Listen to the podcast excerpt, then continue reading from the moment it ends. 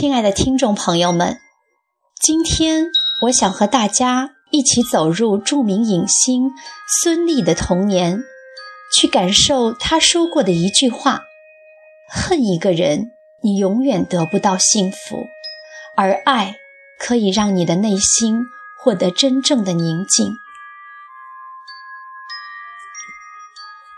童年给我最深刻的记忆，就是爸爸妈妈吵架，他们总是在吵。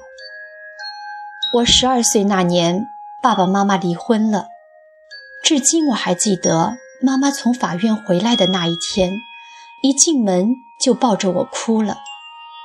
丽丽，法院只判了两千块钱的抚养费，我们接下来的日子该怎么过呀？那一瞬间，我也很难过。我抱着妈妈说：“妈妈，你别难过，反正以后我也不结婚了，以后的日子我陪你一起过。”我悄悄地大哭了一场，心里反反复复的只有一句话：“我没有爸爸了，从今以后，我是没有爸爸的孩子了。”那时候，妈妈带着我。非常艰难，她在一家商场做营业员，一个月就挣一百多块钱，要抚养我，还要为我缴纳学舞蹈的费用。为了能多挣些钱，妈妈每天从商场下班后，还要去一位朋友的公司做保洁，生活的艰苦超出一般人的想象。每次看到妈妈这么辛苦，我就在心里暗暗发誓：我长大了一定要有出息，让妈妈过上好日子。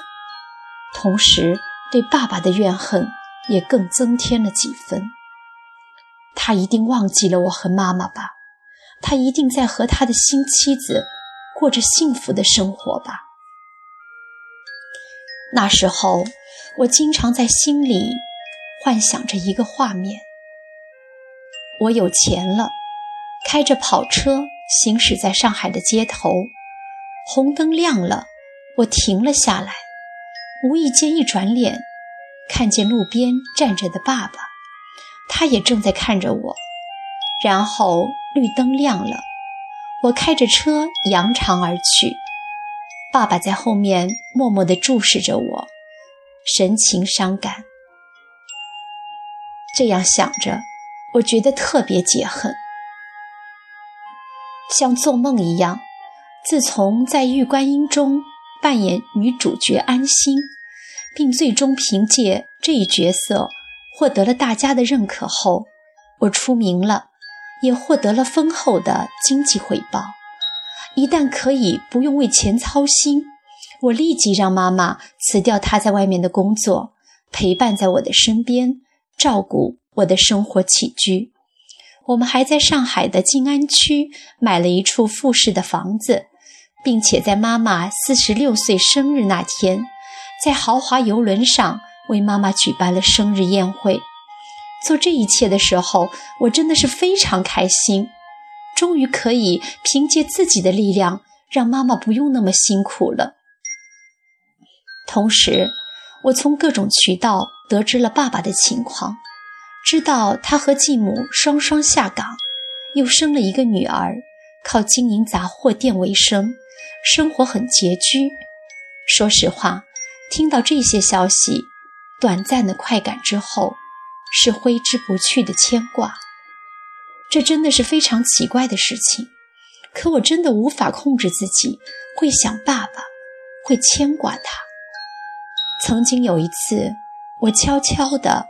去看爸爸的杂货铺，站在马路对面，看着头发花白的爸爸和继母在店里忙碌着，我无法忍住泪水，当街就哭了起来。对爸爸，我真的爱恨交织，我恨他当初的无情，可是他的窘境又让我心如刀割，我每天交织在两种情绪当中，难以自拔。有些居心不良的媒体也注意到了我和爸爸的关系，他们去采访爸爸。爸爸说：“对这个女儿，我没有做到做父亲的责任。她能取得现在的成绩，全靠她自己的努力和她妈妈的付出。看她现在很好，我觉得很欣慰。